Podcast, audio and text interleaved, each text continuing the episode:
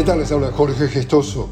En el podcast de hoy, en los 24 días del conflicto, Israel ha lanzado 18.000 toneladas de bombas sobre Gaza, un promedio de 50 toneladas por kilómetro cuadrado, matando un niño cada 10 minutos, más de 3.300 pequeños desde el 7 de octubre, mientras sigue en aumento el total de palestinos muertos, ya se acerca a los 8.500 y los heridos superan los 22.000.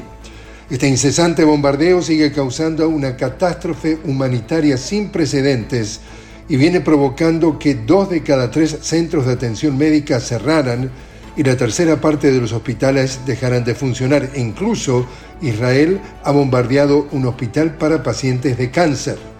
El gobierno palestino acusa a Israel de impulsar una guerra de exterminio contra el pueblo palestino, mientras Israel rechaza de plano un cese al fuego, continúa su ofensiva en el norte de Gaza y anuncia la tercera fase de su estrategia en el conflicto. En Panamá prosiguen las movilizaciones contra el contrato minero.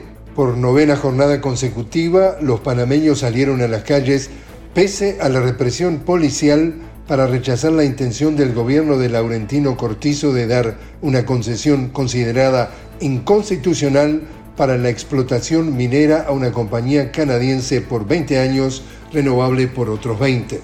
En paralelo, las autoridades electorales del país se pronunciaron ante la intención del Ejecutivo de convocar a un referéndum consultivo sobre la medida, afirmando que no están dadas las condiciones legales para adelantar el proceso consultivo. Al respecto, movimientos sociales señalan que el presidente convocó a una consulta sin tener en cuenta los procedimientos de rigor, calificando la iniciativa como una medida disuasoria para ganar tiempo ante la presión popular en las calles. Y el presidente de Venezuela, Nicolás Maduro, rechaza las provocaciones del gobierno de Guyana, las que calificó como una amenaza a la paz y estabilidad de América Latina y el Caribe. La declaración del mandatario venezolano responde a la decisión ilegal del presidente de Guyana de dar luz verde a las operaciones de empresas petroleras extranjeras en aguas poco profundas en el mar territorial de la Guayana Esequiba.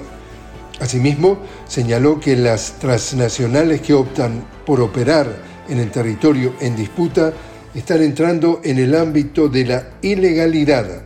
El jefe de Estado venezolano aseguró que el país tiene una estrategia clara para que Georgetown no continúe realizando actos ilegales en el territorio Esequibo. Y así es como está el mundo. Les habló Jorge Gestoso. Los invito a que me acompañen en otro podcast de La Noticia con Jorge Gestoso. Hasta entonces.